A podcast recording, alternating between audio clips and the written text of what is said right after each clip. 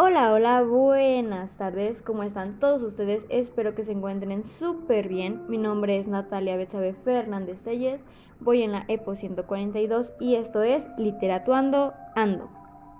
Muy bien, hoy les hablaremos sobre la literatura o narrativa fantástica. Y pues bueno, comenzamos. Pertenece al género literario de la fantasía, se caracteriza por basarse en hechos fantásticos con personajes míticos o con criaturas inexistentes. La magia existe en, dichos relatos, puede mezclar la realidad con la fantasía. ¿Cuáles son sus características? El género fantástico es aquel que se presenta elementos imaginarios y sobrenaturales en su argumento.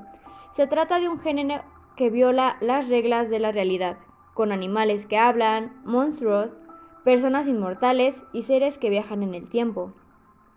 Entonces, para esto, mucha gente se pregunta, ¿cuáles son los tipos de literatura fantástica?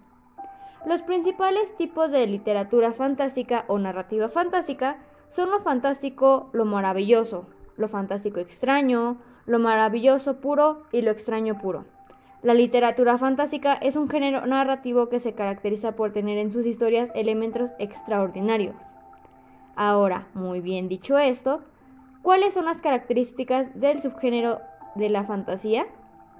Muy bien, es un género narrativo basado esencialmente en los rasgos fantásticos, aquello que imaginamos, ya sea posible como irrealizable. Suele ir agrupando con otros géneros, como el de terror, ciencia ficción o aventura. El género fantástico es aquel relato que tiene elementos sobrenaturales y extraordinarios. Y algunos de estos ejemplos los podemos ver en Harry Potter, en El Señor de los Anillos o inclusive en el en el laberinto del fauno. También estos son libros y son películas. Avatar también puede ser uno de ellos.